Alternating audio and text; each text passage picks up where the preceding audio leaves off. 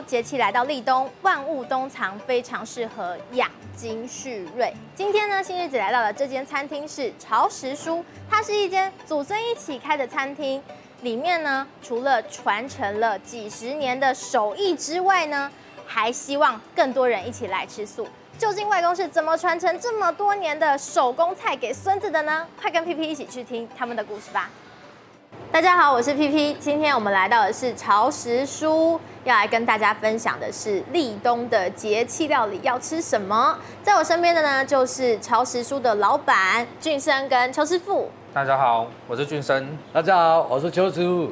今天的立冬节气料理到底要跟大家分享的是什么？这次的话是红烧蹄膀，我看没有在我们的菜单上面呢，对不对？对，它是在秋冬这个季节才会上的季节菜，它只会卖到过年结束。听说这道菜是我们俊生老板研发的，对，它表皮是用面筋去做仿肉跟肉皮的颜色跟样子。那里面的话有包香菇头跟笋丝去做它蹄膀的内层的肥肉。那时候怎么会想到做这样子一道菜？接蛮多流水席的，那个顾客其实是会有说想要吃看看纯素版的红烧蹄膀。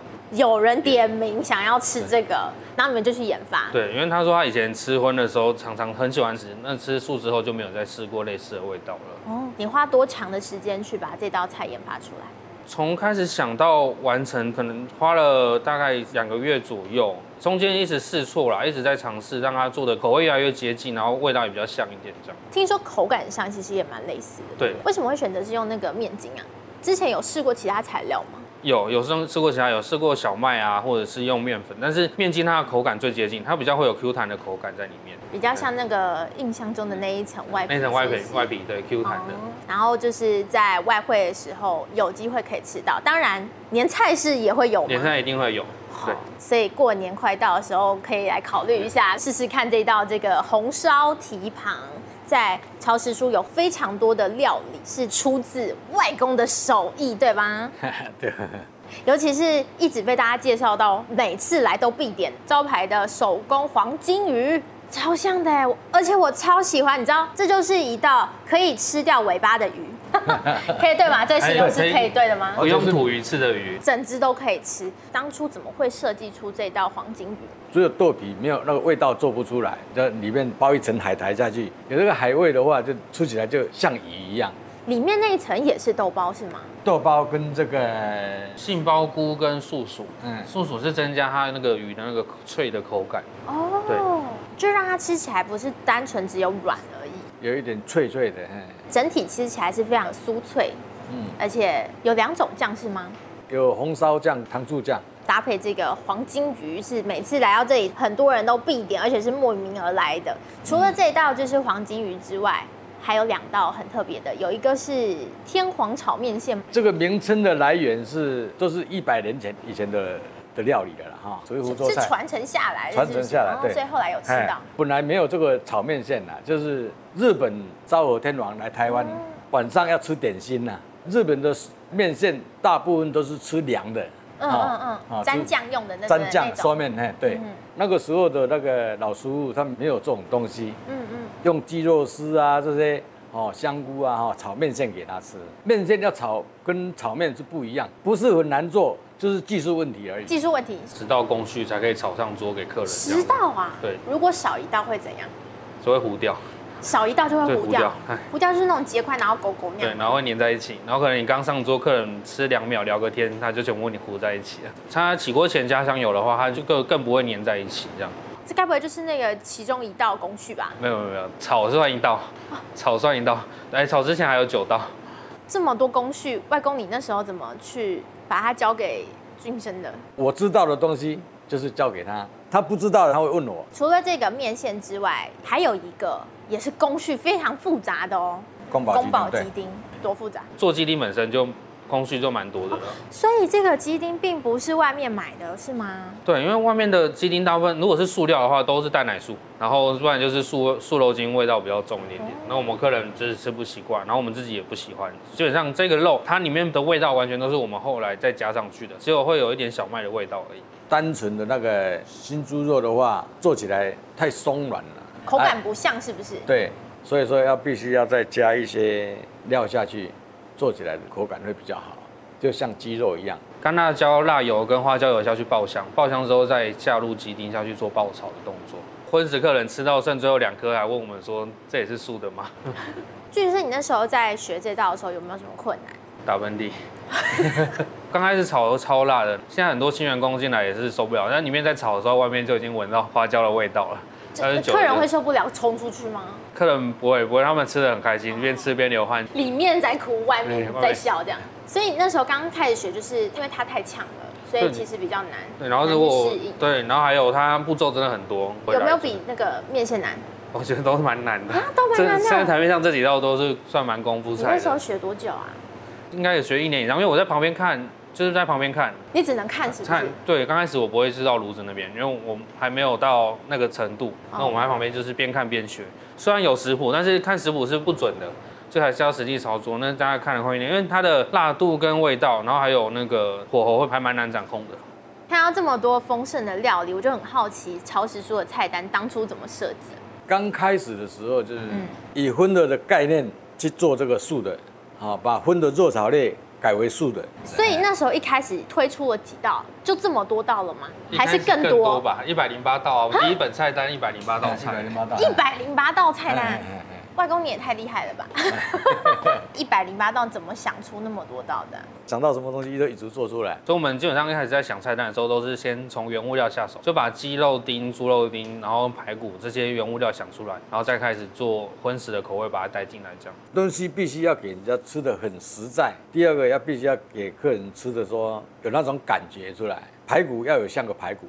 用那个剁厂下去做，长相也是一样，就是口感吃起来也是就是没有骨头而已。啊，后来为什么就是慢慢又做了一些调整，让菜色再更精致一点，然后想要吃更多不一样菜色，可以选择无菜单的方式去，不然我们菜单太厚了。原来是因为担心大家有选择障碍，是不是？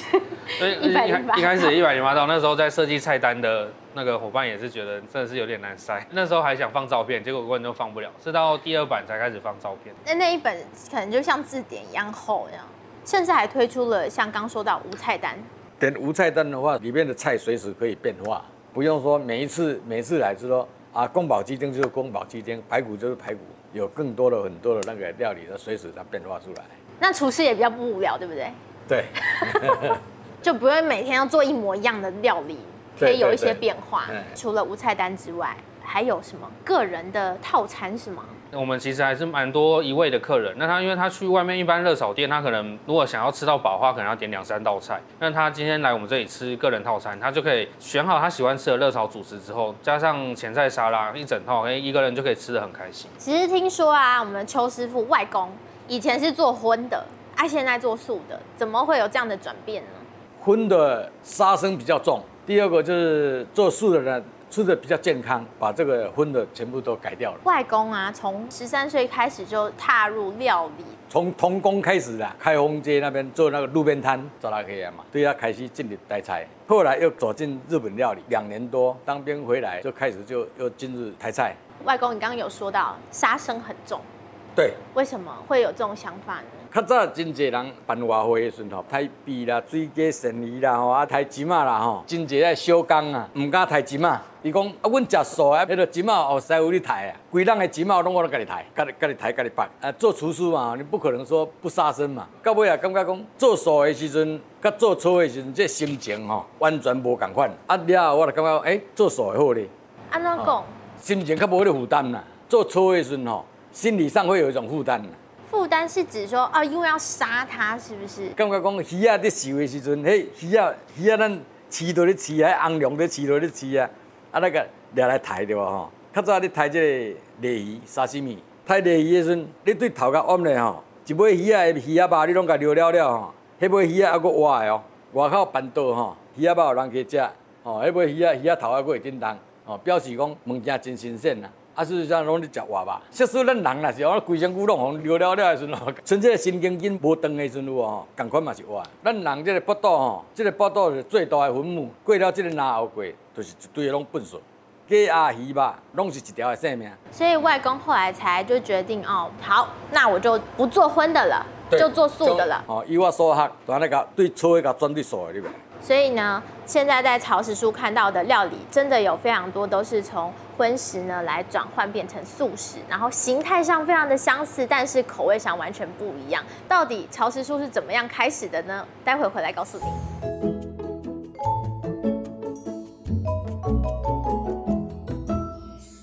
为什么潮食书会开呢？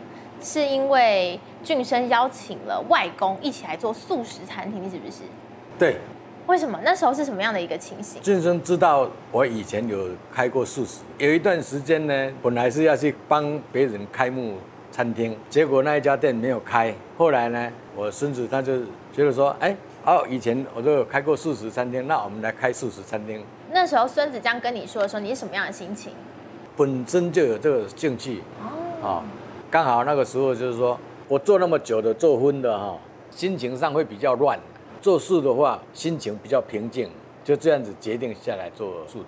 对他来说，做西餐的话也是要做荤的啊，嗯，啊，不要一直在做荤的哈，把他拖进这个做这个素食的 也比较好。以他所所学，中外结合哈，哦，中西结合是是？中西结合，他们年轻人有年轻人的创意，啊，跟我以前所做做的料理，哦，再重新再做做研发。峻升，你只是想说邀请外公，你有想过你会一起跟外公做这个餐厅吗？既然两边都都有空，刚好空下有有一个空档，那我们就一起开看看素食餐厅。外公已经做了五十几年中破塞嘛，对不对？然后这个孙子呢，才刚开始在外面开始在这个餐饮打拼，怎么去传承这个手艺的呢？外公一面做一面研究啊，一面加强，他还一面跟着学。因为他本身对这个餐饮业就有兴趣嘛。可是我有听说啊，俊生是不是从小到大几乎没有跟外公学过做菜？对啊，只有吃他做的菜。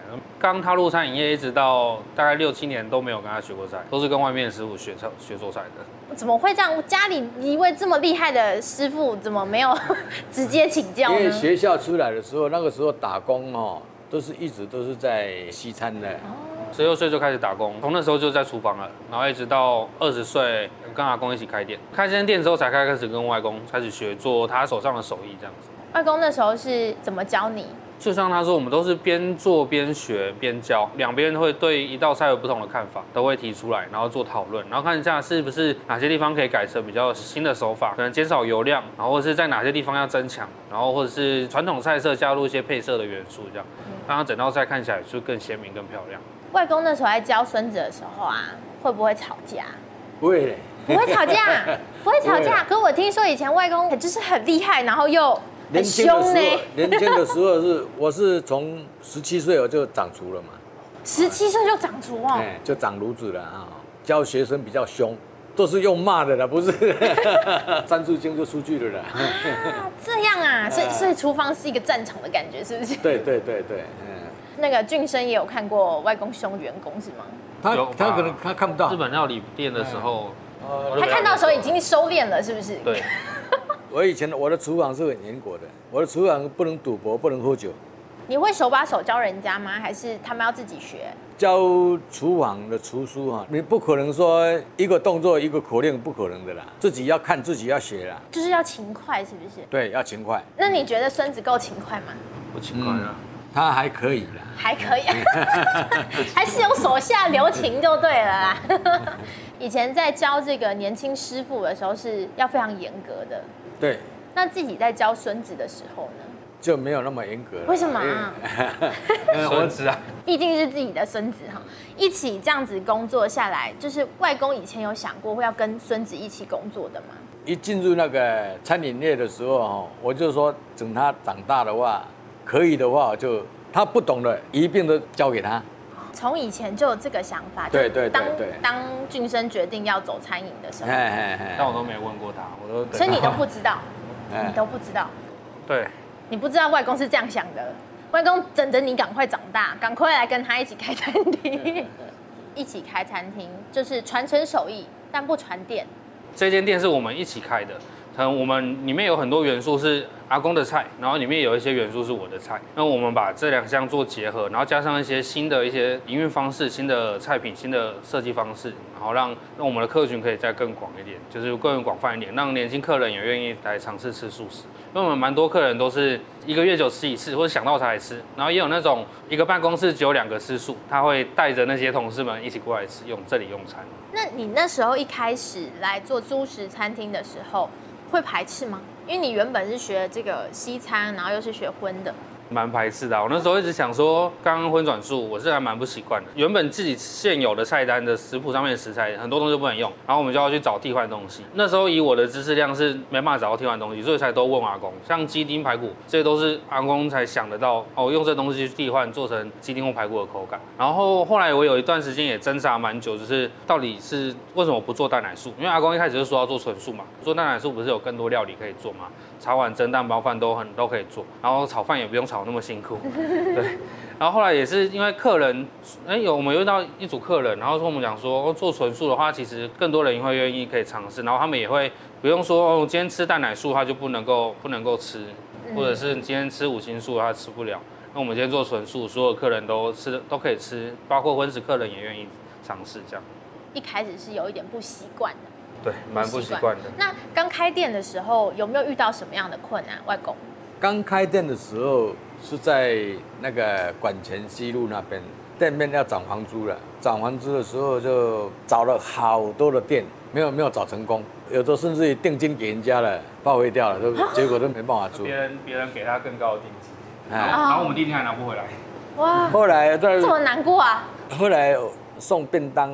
回来的时候看到，哎，他怎么贴了一张这么小的一张的那个那个出租的？这个陈先生本身有去到我的店吃过东西，楼上是佛堂，他就是一定要找做素的人来做啊！我找那么久了房子，怎么会没有找到这一家呢？哈、哦，这是有缘呐！啊，就是有缘呐！哈，一拍即合了。客人呢？客人有我，我们刚搬过来的时候，其实客人的变化蛮多，因为我们菜单换蛮多的。然后从小原本的小小路边摊的那个店面，然后变成餐厅菜，然后价位上跟料理上都有做蛮大的调整，就只有纯素不变，然后部分的菜有带过来。那我们其他其实新增了蛮多东西的，就是一百零八道那段时期，就是在这里。主要也是因为这边厨房比较大，我们的厨房已经跟座位区一样大，做手工菜就需要蛮多的空间的。它需要比较多地方备料，是不是？对对对，然后再加上员工也会比较多，因为需要做比较精致一点的东西。等于我们换过来的时候是只有保留少部分老客人，然后又在另外再开始在找寻新的客人。在找寻新的客人的时候，俊生是用什么样的方式去增加一些新客人？最刚开始其实有蛮多就是素食部落客，他们是无偿帮我们。写文章的就来介绍来吃，然后再加上我们有加入一些新的元素，比方说我们粉砖啊、IG 那时候也都开始有在在用心经营。中后期有增加驻唱的演出，这样子让更多年轻人会愿意走进这间店。然后整间店我们完全不会有任何宗教的元素在这间店里面。很多年轻人他是其实不是因为宗教吃素，他只是偶尔吃素，或者他想到如果他没有看到这些元素，会更愿意的走进来。然后我们的餐点又不像一般的素食料理会有那个所谓的斋味或者是塑料味。所以我们接受程度就会比较高一点。然后我呢看到一个很酷的东西，就是这个小牌子。这小牌子超级特别，我一开始以为它是菜单，那个墙壁上有菜单了嘛，对不对？然后想这里应该是更可以看到有什么特殊菜色的。结果仔细一看，待荤食肉蛋奶，NT 离开。然后还有下一个还有是什么？提前告诉服务生忌口食材，大拇指。自己带餐具跟打包盒，扣五块钱，就是有优惠哦。如果全身如果都没有皮制品的话，也可以折扣十元。都有认真看的话，就会看到这一项，然后就会跟我们服务员说。我觉得很特别，所以就是这每一个桌上都会摆一个小牌子。对，每一个桌上都会有。对，这个呢，其实也是老板跟他的伙伴们一起讨论来做出的一些这种特殊的设计，跟大家分享。刚刚呢一直说到就是外公跟这个呃孙子一起来开店，一起做料理。外公对俊生来说是什么样子的一个存在呢？从小就吃他的料理长大。从小真这是从小吃到大，可能连可能那个婴儿食品就就开始了。对，从小吃外公的菜长大，然后开这间店之后呢，他教了我蛮多一般我们学西餐的时候不会学到的东西，或是在业界不会教给学徒的一些东西，调味的一些小技巧，就算跟外公学，他就都会全部都教你，也不会留。那还有一个蛮大的就是原因是因为。他也希望我把他的手艺都学起来，这样我们之后还可以再做之后的传承。这样，我经验的累积必须要交给他了。好，嗯，他都有学好吗？有，等于阿公的六十年的经验，再加上我自己将近十几年的经验累积起来，然后才会再全部融入在这家店里面。所以等于说有传承这么多年的手艺，在这里可以吃得到。我我很好奇的是，当初曹石书这个店名是怎么来的？我们在那个管前西路那边嘛，嗯，嗯，燕子的鸟巢来的。我们那个店那个三角窗上面哈，因为我们有一个台子嘛哈，啊那个上面燕子会来那边筑巢，叫做曹石书啊，哎，这鸟巢的巢嘛。那个燕子是我们去开差不多两个月吧，才开始在那边筑巢的。哎，对。原本没有，是不是？原本没有，没有那个燕子草。哦。旁边那个米莱木老板就说，平以前他们做那么久都没有燕子在那边煮草，我们还过去两个月就有燕子在那边煮草了。所以那时候就想说，把这个字把它融入在整个我们的店里面，然后也有让大家觉得说，就像回家吃饭一样轻松啦。然后有一些传统的菜色，吃流水席才吃得到菜色，或是那种阿公阿妈才会煮的菜，那个在这间店吃都有机会可以吃得到的。嗯，所以就是把这样子一个怀旧家里的温度。这种温暖的感觉带到潮湿出来，跟所有的朋友分享。而且刚刚有说到，阿公把这六十多年的手艺传承给孙子，然后在这里呢，也可以吃到这么多年的好手艺。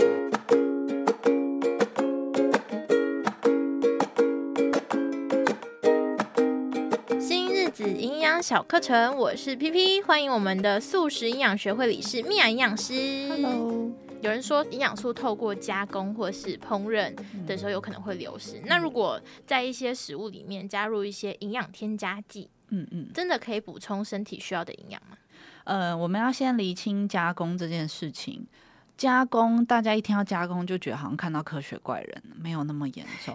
我都会跟病人讲说，生米煮成熟饭就是加工。是的，红萝卜切成红萝卜丝。加工啊，这样就算加工哦？它不是它原本样子啊！你整根丢下去煮也叫加工，你把它加热了，你不削皮直接吃多加一道工序，哦、你你对直接吃就不算。嗯，所以就是我们不要看到加工就怕的要死哦。加工有分好的加工，或是低层次的加工，还有超高度层次加工。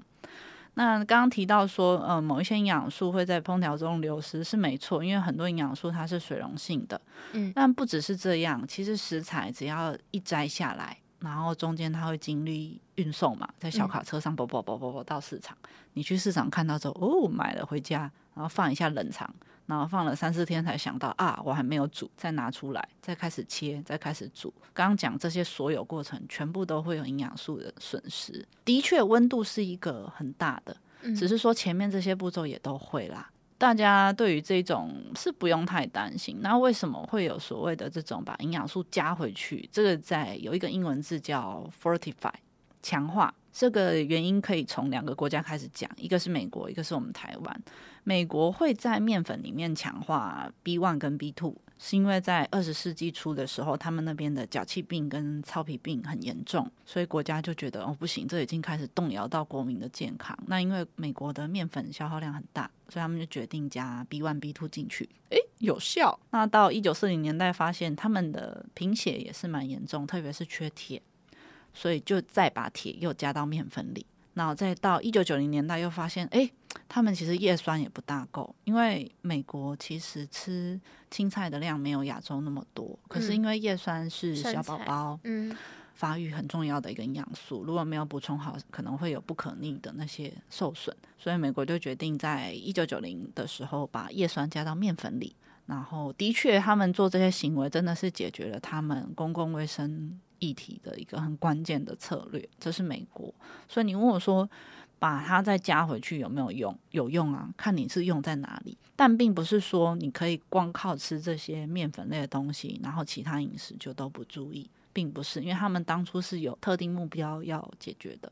那台湾大家比较知道应该就是盐巴加碘，因为台湾是一个缺碘的区域，所以在早年呐、啊，早期的时候还蛮多大脖子，就是会有甲状腺疾病，因为碘是甲状腺维持正常功能的重要营养素，所以在一九六八年的时候，我们政府就决定把碘放到盐巴里面。然后过一阵子发现，哎，真的就是改善很多。你现在路上看到很少，我记得我小学的时候在路上还会看到蛮多大脖子，是、哦，而且是肿起来。你应该没看过，你小我太多，就是很明确。然后我小时候想说，他为什么就是脖子这么粗这样？嗯、然后后来长大念营养才知道，哦，因为那个时候加碘盐还没有普及得非常久。对，那因为现在渐渐的已经大家都比较没有这个问题了。所以其实还是会有一些这样子的营养添加剂加进去，是能够真的补充到身体需要。那我们会真的需要某一些特定的营养补充剂吗？要看你的饮食模式，因为基本上如果你的饮食是非常的均衡，有八成都是吃的就是这种圆形食物的话，其实你该吃的应该都会吃得到。那如果是以像我们这种全植物，就是奶蛋都没有吃的。你一定要补的就是 B 十二，嗯，对。那因为很多人会想说，哦，那这样吃素会缺 B 十二，那素食就是不好的饮食。我想要讲的是，没有什么事情是完美的。因为我是做临床试验，我的兴趣就抽人的血，我发现很多非素食者缺 B 十二的也是非常多啊。